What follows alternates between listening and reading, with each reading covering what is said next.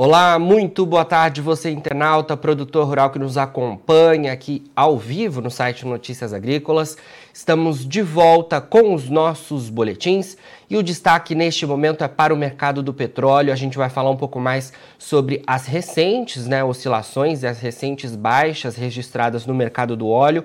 Hoje a gente tem aí é, o mercado né, oscilando entre altas e baixas, mas sem grandes oscilações, ainda assim com divulgações importantes. Hoje teve é, reporte em relação aos estoques de petróleo lá nos Estados Unidos que subiram números da inflação norte-americana também, que reforçam é, o caso de outro grande aumento da taxa de juros é, pelo Federal Reserve, o Banco Central dos Estados Unidos, é, mas a gente tem também questões macro né, relacionadas ao mercado que impactaram nos últimos dias e que ainda podem, de alguma forma, influenciar nos preços. E para entender todo esse cenário, trazer as perspectivas, a gente fala agora ao vivo com o Heitor Paiva, que é analista de macroeconomia e energia da Hedgepoint Global Markets.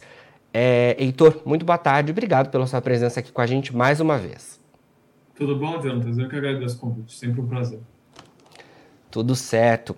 Bom, Heitor, é, queria começar é, falando hoje sobre as movimentações é, do mercado. Né? A gente vem aí de baixas expressivas né, nos últimos dias, a gente depois até pode pontuar cada, é, cada tópico relacionado a essas baixas expressivas, mas sobre o mercado de hoje, né, a gente não tem aí grandes oscilações sendo registradas.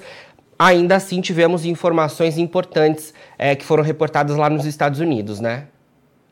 Sim, justamente. Bom, o mercado de petróleo ele tem né, sido muito mais influenciado por questões macroeconômicas do que necessariamente pelo é, balanço de oferta e demanda da commodity, tá? Porque quando a gente vê o cenário macro global, a gente basicamente vê os especuladores cortando né, suas posições compradas em é, opções de futuros de commodities, tanto agrícolas, metálicas e energéticas também, né? É, e esse movimento macro tem sido generalizado e tem é, e faz preço né, no, no mercado futuro. Então, é, isso tem acontecido, né, já estava com uma queda acumulada de quase mais de 10 dólares nas últimas semanas, no caso do Brent, por exemplo. Só que quando a gente olha para a questão dos estoques né, no mundo inteiro, eles ainda estão muito apertados. Então, a pergunta que fica é até quando a, a, a frente macro vai fazer preço em relação à oferta e demanda e quando que o mercado vai voltar a olhar oferta e demanda. Porque no momento atual, eu acho que me faz sentido dizer que o mercado está muito mais preocupado com a questão de recessão daqui seis a um ano do que necessariamente com o balanço de oferta e demanda agora. Tá? Então, quando você olha para a estrutura de preços das commodities energéticas de uma forma geral, você vê que as curvas futuras estão num formato que a gente chama de backwardation, né? que é basicamente quando o contrato, é, o contrato presente né, sendo negociado agora está mais caro do que os contratos no futuro, o que indica, né, o que é entendido pelo mercado como uma escassez de oferta. E todas as commodities de energia estão sendo negociadas com essa estrutura de preço. Então, é assim, o mercado está desencontrado, tá? O mercado futuro está sendo influenciado pela questão macroeconômica, mas a gente também tem que, tem que se lembrar que a oferta e demanda é precificada principalmente pelos fundamentos de oferta e demanda. Perfeito. É... é Sim, e a gente, né, Heitor, acompanhou aí as baixas dos últimos dias, justamente é, acompanhando preocupações mais ligadas ao fundamento, né, porque a gente tinha é, questões relacionadas à demanda diante da recessão econômica, ainda assim sendo algo do financeiro, né, mas a recessão, a possibilidade de uma recessão econômica global, também ouvi algumas informações relacionadas é, com o cenário da Covid-19 na China, né, que parece né, persistente, né, e abre em si, né? A, a, a é, eu, eu, acho que assim, é, de uma forma geral, é, quando você olha para a questão da China, o mercado não está tanto mais preocupado com, é, com a questão de lockdowns lá, porque já trabalha com a, com a, com a certeza de que lockdowns vão continuar acontecendo lá. Então, assim, é, a recuperação que estava se esperando, né, com os lockdowns, é, com a abertura da, de Xangai há umas três semanas, é, ela não acrescentou demanda de petróleo no mundo, porque logo em seguida a China começou a fazer lockdowns em cidades é, próximas de Xangai, no sul, lá em Macau também. Então, assim, de uma forma geral, o mundo não está contando mais com a demanda da China, tá? Certo. É, eu acho que o máximo que ela pode fazer é fazer um preço negativo se vier um lockdown é, muito mais forte do que o mercado está acostumado. Se continuar do jeito que está, acho que o poder dos lockdowns da China de fazer preço pode não ser tão grande, tá? É, o que me preocupa, na verdade, quando a gente fala de cenário macro hoje, é basicamente a questão da, da, da, inflação no mundo inteiro, né, e qual tem sido a reação dos bancos centrais. Porque até o momento o que a gente tem visto é que no mundo emergente os bancos centrais já subiram juros, né, é, só que os Estados Unidos começou a subir juros agora, tal, só que o Banco Central Europeu não. Então, assim, você tem uma divergência de política monetária hoje que favorece muito o dólar americano. Né? Então, o índice dólar, que precifica muitas commodities, né? É, ele continua com tendência de alta e isso coloca uma pressão de baixa no petróleo, e, mas em todas as commodities, na, vera, na verdade, porque quando o dólar fica caro, né, países que importam commodities que não têm um dólar, né, é, tendem a apresentar uma desvalorização cambial e, portanto, o poder de compra desse país cai. Então, a princípio, a teoria econômica nos diz que é, um dólar forte tem que ser acompanhado por uma queda na demanda por commodities. Né? E o dólar, por exemplo, está no maior valor hoje, né, o índice dólar, desde 2004, e deve continuar subindo, principalmente quando a gente coloca em perspectiva é, o fato de que na próxima reunião pode ser que o Fed venha com um aumento de 1% na taxa de juros, porque hoje teve uma inflação de 9,1%, né, sendo que o esperado era 8,8%. É, então, assim, o mercado está muito apreensivo com qual vai ser a resposta do Fed, porque é, a gente sabe que o que está acontecendo hoje né, no mundo é um choque de commodity, basicamente, de petróleo. E o problema da taxa de juros é que ela não traz nova oferta, mas ela destrói demanda. O objetivo da, da subida de juros é justamente destruir a demanda para que o mercado se reequilibre novamente. Então, a partir do momento que o mercado começa a precificar altas cada vez maiores do Banco Central americano, é claro que a, a perspectiva em relação à demanda de petróleo, demanda de gasolina, mas também de cobre, ferro, né, algumas commodities é, agrícolas que normalmente podem ser usadas para biocombustíveis, como o próprio milho, fica em questão. Né? Então, assim, é, hoje a gente trabalha com o caso de que a demanda atual ainda é forte, mas se o Fed continuar subindo os juros, né, o Fed, eu digo o Banco Central americano, é bem provável que a gente é, tenha uma queda na demanda é, por petróleo, assim, é, marginal, mas que faça preço. Certo. Heitor, é, tivemos aí hoje a divulgação em relação aos estoques norte-americanos de petróleo, né, uma divulgação que é semanal. É, ainda assim, queria que você atualizasse a gente em relação ao cenário de, de oferta, porque é, ainda temos uma perspectiva bastante limitada quando a gente olha em termos global, né? Sim, é, bom, os estoques de petróleo hoje vieram, é, estoques de petróleo e derivados, né, eles vieram todos é, com aumentos acima do esperado pelo mercado, então isso fez sim um pouco de preço. Hoje, na verdade, a gente está é, vendo que o petróleo hoje está no zero a zero, mas se tivesse vindo um pouco abaixo né, os, os estoques, a gente possivelmente estaria vendo uma, uma pressão de preços positiva, né?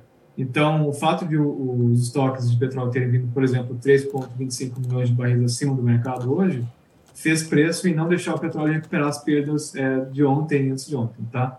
É, quando a gente fala de, de oferta, eu acho que esse é o principal ponto do mercado de petróleo hoje, tá, Dantas? É justamente o fato de que a economia global ela passa por um choque de oferta, tanto de petróleo, tá, de produção, exploração de petróleo, quanto de produção de combustíveis derivados. Né? Então, assim, nós não temos hoje capacidade excedente para aumentar a produção significativamente em dois anos, de, sei lá, em um, dois anos de petróleo, e também nós não temos refinarias no mundo é, suficientes para é, aumentar é, a, a, a, oferta de combustíveis globalmente, tá?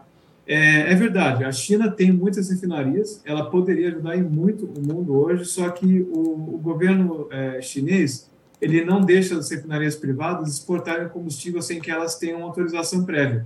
E essas autorizações ano têm sido muito baixas. Então, assim, quando você olha estoques de diesel, por exemplo, na Coreia do Sul, Japão, Indonésia e na própria Índia, eles estão muito baixos, porque a oferta chinesa que normalmente aparece lá não, não tem chegado esse ano ainda, né? Então, é, hoje, a perspectiva é justamente a de que a oferta vai continuar muito apertada, é, com ou sem uma recessão. E justamente por isso eu tenho é, batido na tecla de que o petróleo é uma commodity hoje que eu posso ver com tranquilidade que ela, ela deve passar por uma exceção sendo muito menos impactado que outras, tá? Por exemplo, quando a gente olha para o minério de ferro, ele claramente está no ambiente internacional hoje sobre-ofertado. Você tem mais, é, mais oferta do que demanda, né? Principalmente com, com a indústria siderúrgica na China no jeito que está hoje, né? Que está é, basicamente fechado. É, mas o petróleo não. Você não tem é, produção no OPEP, você tem a questão da Rússia, né? Que ninguém sabe se ela vai eventualmente retaliar as sanções diminuindo a produção de petróleo e você também não tem nos Estados Unidos produtores querendo aumentar a oferta. Porque, um, eles não querem aumentar os gastos de investimento, porque os investidores preferem dividendos, e dois, porque mesmo se eles quisessem, existe inflação no campo de petróleo, né? É, por exemplo, é, é, concreto, falta, por incrível que pareça, falta até areia, falta trabalhador, falta água, né?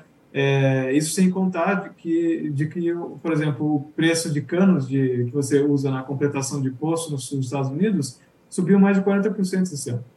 Então, assim, por mais que eles queiram aumentar a produção, eles têm um entrave do, isso falo nos Estados Unidos, né? Eles têm um entrave dos investidores e da própria inflação, né? E aí você coloca a, a perspectiva de alta dos juros nos, nos, Estados Unidos, que encarece o custo de dívida, e fica difícil você ver, na verdade, o momento de oferta e de investimento hoje em dia, tá? Então, assim, é, para fechar, a indústria de petróleo hoje, ela claramente tem um, um problema de oferta muito grande, que deve suportar os preços bem mais é, do petróleo do que de outras commodities, caso essa exceção seja forte. Né? Certo. É, Heitor, ainda relacionado a esse cenário de, de oferta, né? Ontem a OPEP, a Organização dos Países Exportadores é, de Petróleo, fez a divulgação em relação à perspectiva né, de, de, de oferta é, para 2022. É, no caso do Brasil, que né, produz aí é, cerca de 3,9 milhões de barris por dia em relação é, à, à, perspectiva para esse ano de 2022, mas com um leve aumento. E nesse relatório a OPEP trouxe aí dados em relação a outros é, países exportadores também. Quando a gente olha no caso do Brasil, ter, é, a perspectiva é de um aumento de 200 mil barris por dia em relação a 2021, ou seja, um aumento é, irrisório, né? É, quando a gente olha esse cenário no mundo, é praticamente nada, né? Outros países também também tiveram atualização por parte da OPEP e é muito pouco realmente, apesar é, de ter sim uma elevação na perspectiva só de produção, pra, né? Só para colocar em perspectiva esse aumento, tá? Porque acho que para quem está ouvindo 200 mil barris pode ser bastante. É, de fato, quando você vê 200 mil barris, né, fisicamente é um volume grande. Só que, é, por exemplo, desde que a guerra começou na Rússia, a produção de petróleo na Rússia caiu de 11,6, 11,5 milhões de barris para 10, 10,1. Né? Então, assim, só lá ele já perdeu 1,6 milhões de barris por dia por de produção. Dia. Esse aumento de 200 mil não faz nem cócegas no, no volume. Tá? E em um cenário de demanda diferente, né? É, justamente. Né? A, a, demanda, é, principalmente, né? porque, por exemplo, a OPEP mesmo ela falou nesse relatório ontem que a demanda por petróleo no ano que vem deve cair. De, eles tinham inicialmente previsto 3, um crescimento de 3,1 milhões de barris por dia para 2,6 acho que 2.6 e 2.1, desculpa, eu não, não, me lembro agora.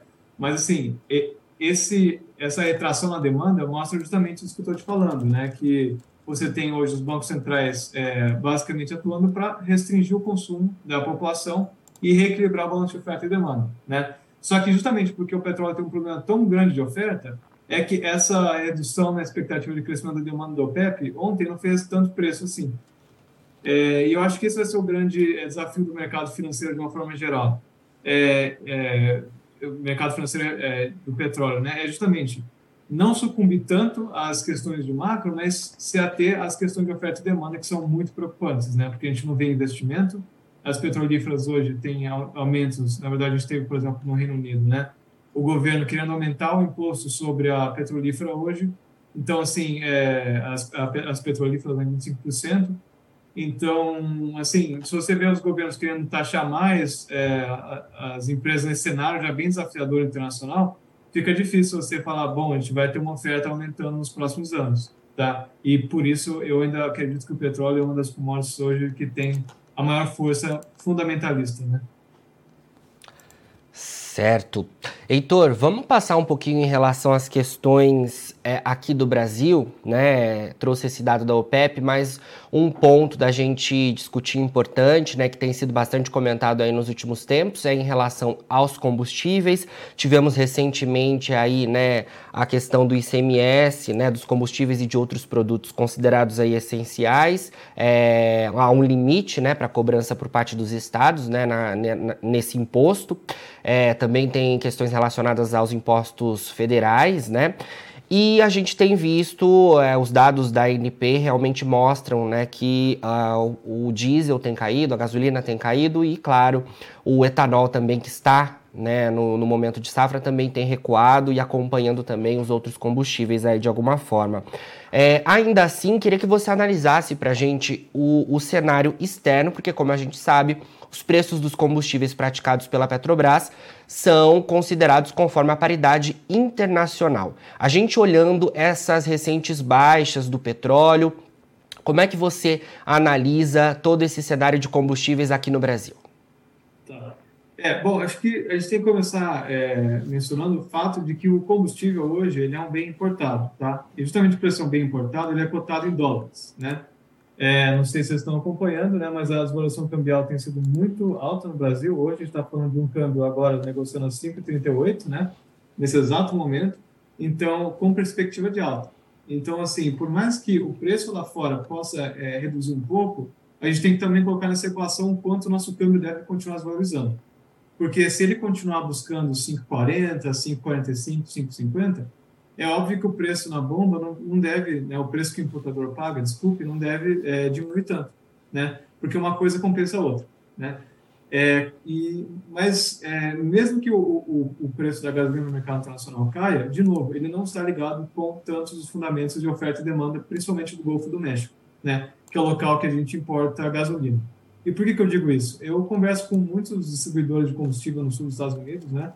E, e, alguns deles têm me dito que ainda continuam com problemas com o fornecedor, né, de estoque, né, não conseguem achar produto, se não, se não tem contrato, se não negociou né, na bolsa, ou não tem um contrato, não consegue combustível.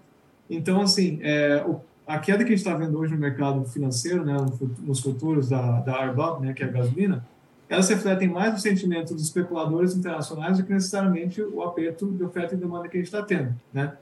É, os estoques de gasolina nos Estados Unidos, por exemplo, aumentaram hoje acima do, do, do, do esperado, mas eles continuam muito abaixo do seu médio sazonal. Né? E daí você coloca em contexto o fato de que as refinarias lá já estão operando no limite, você não deve ter construção de novas refinarias no curto prazo, então o, problema da oferta é que também existe no petróleo, ele é igualmente existente para os derivados. É, e de uma forma geral, eu acho que assim, é importante colocar que justamente você tem um problema de oferta, né? Uh, o balanço de oferta e demanda nos Estados Unidos vai continuar apertado, né? Isso sem, isso sem considerar uma exceção, porque uma exceção a gente tem que colocar alguns fatores, né? E, e além disso, você tem um problema cambial no Brasil, que encarece a importação. Então, é, ainda assim, a gente continua com uma arbitragem fechada é, de importação de gasolina nas principais praças do Brasil, ou seja, é, a gente ainda tem espaço mais para a Petrobras ajustar para cima do que para baixo. E lembrando, é, essas é, recentes quedas que a gente teve né, no, no, preço da bomba em função do, dos, é, dos é, desculpa, do, da redução dos impostos, elas na verdade podem ser compensadas por uma alta do combustível internacional ou também pela alta do, do, câmbio, né, que faz com que o produto importado se encareça, que é muito mais provável hoje falando de uma forma geral, porque a gente sabe que as moedas emergentes de uma forma geral têm, caído, se desvalorizado muito né, recentemente e, portanto, né, o, o, poder de compra dos países emergentes é, cai, e combustível como eles são um produto importado. Né? Certo. Heitor, é, só trazendo aí é, a confirmação daquele dado né, que você pontuou para a gente em relação ao consumo de petróleo, é, o relatório de ontem da OPEP trouxe então que o consumo de petróleo deve aumentar em 2,7 milhões de barris por dia em 2023 e para 2022 a projeção segue de 3,36 milhões de barris por dia. Para a gente finalizar, Heitor, queria que você analisasse para a gente. Sei que é muito difícil fazer aí qualquer perspectiva em relação aos preços do petróleo, mas é, trazendo para a gente de alguma forma um peso maior em relação ao que você vê nesse momento, né? Temos aí o macroeconômico influenciando as questões relacionadas à demanda, mas me parece que a oferta limitada ainda é um ponto importante. Na sua visão, é, a gente deve ter ainda os preços do petróleo oscilando em 100 dólares o barril é, diante dessa, é, desse cenário que eu pontuei, ou você acredita em um outro cenário aí nas próximas semanas? É assim, é, a gente tem que entender que o mercado financeiro ele tem momentos que dá certo, né? Ele está de acordo com os fundamentos de oferta e demanda e tem momentos que ele ignora ou pelo menos deixa de lado os fundamentos de oferta e demanda e se aprende a uma outra narrativa. E a gente está exatamente nesse mesmo nesse mesmo momento. O mercado financeiro hoje não quer saber do fato de que é, de petróleo que, que é, a oferta está limitada, né, e que a demanda continua resiliente mesmo com, com as chamadas de recessão, né? É, e parece estar muito apreensivo em relação à recessão. Então, a gente está vendo o especulador cortar a posição em petróleo, vender né, as posições que tinha em gasolina, diesel, isso faz preço. Né? E para qualquer tomador de preço, não adianta a gente falar, bom, o mercado está errado, eu estou certo, é, e ficar no prejuízo. A gente tem que também saber identificar quando, qual narrativa está no comando. E, e, como eu falei, né, a narrativa macro está no comando. Então, é, partindo desse pressuposto, eu acredito que o petróleo hoje tem, ele tem chance né, de ser negociado 85, 90 dólares, sim. Então, a gente está falando de uma queda de, de ainda 10%, caso né, o Fed aumente os juros, caso a economia internacional continue do jeito que está, e caso, principalmente, uma recessão atinja a zona do euro, em função da crise de falta de gás que eles estão passando. É, então, assim, é, numa recessão leve, eu acredito que o petróleo ele, tranquilamente deve bater os 80, 85, né? E uma recessão forte, eu acho que na casa dos 70 está de acordo com os fundamentos, né? É, é importante falar que para países emergentes esses valores vão continuar altos, porque se você converter, por exemplo, o preço do petróleo para real, né, o preço do barril para o real brasileiro, possivelmente a gente vai estar tá ou no, na, no, no valor máximo né, da, da, série nominal ou muito próximo dele. Então a pergunta que fica é: do que, que adianta né, o petróleo cair tanto se a nossa moeda não, não acompanha o movimento? Né, ela não devolve as valorizações. E então é, fica difícil de, de, de falar que a gente também, necessariamente porque o petróleo vai cair, a gente vai ter algum alívio aqui no Brasil. Entende? E aqui no Brasil a situação ainda está tá relativamente boa, né? Se você olha para outros emergentes, como a Índia, a Argentina, né, alguns países da, da Ásia, a moeda perdeu ainda muito mais e a queda no petróleo ainda nem foi sentida no país, justamente porque a devaluação cambial mais que compensou a queda do mercado, no mercado internacional. Com certeza, Heitor. É, excelentes informações. Obrigado mais uma vez pela sua entrevista aqui com a gente do Notícias Agrícolas, viu? É, de fato, a gente deve seguir acompanhando aí todo esse cenário de, de oscilações no mercado do óleo. É, a gente começou a entrevista, é, o petróleo, né, o Brent e o WTI oscilavam aí entre altas e baixas e a gente termina agora com o petróleo WTI em cerca de 96 dólares o barril, com uma alta de 0,66%, e o Brent em cerca de 99 dólares o barril, com uma alta de 0,28%, para a gente entender um pouco sobre esse cenário de oscilações dos preços e como a gente certamente deve seguir acompanhando tudo isso diante dessas informações macroeconômicas que você pontuou, que devem pesar sobre o mercado. Perfeito, Jonas. Eu agradeço muito o convite aí. Boa tarde para você e para a audiência. Obrigado, boa tarde. Bom, falamos aí então com Heitor Paiva, analista de macroeconomia e energia da Redpoint Global Markets, trazendo as análises em relação ao mercado do petróleo e as perspectivas aí relacionadas a essa importante commodity que influencia todas as outras no mundo. Agora, na finalização dos nossos boletins, você encontra as nossas redes sociais. Siga a gente por lá para se manter atualizado sobre todas as informações do agronegócio brasileiro. E a gente segue com o nosso site no ar 24 horas. Daqui a pouquinho tem mais boletins ao vivo. Fica por aí, a gente se vê e não se esqueça. Notícias Agrícolas, 25 anos ao lado do produtor rural. Participe das nossas mídias sociais no Facebook Notícias Agrícolas, no Instagram arroba Notícias Agrícolas e em nosso Twitter arroba Notiagre. E para assistir todos os nossos vídeos, se inscreva no YouTube e na Twitch Notícias Agrícolas Oficial.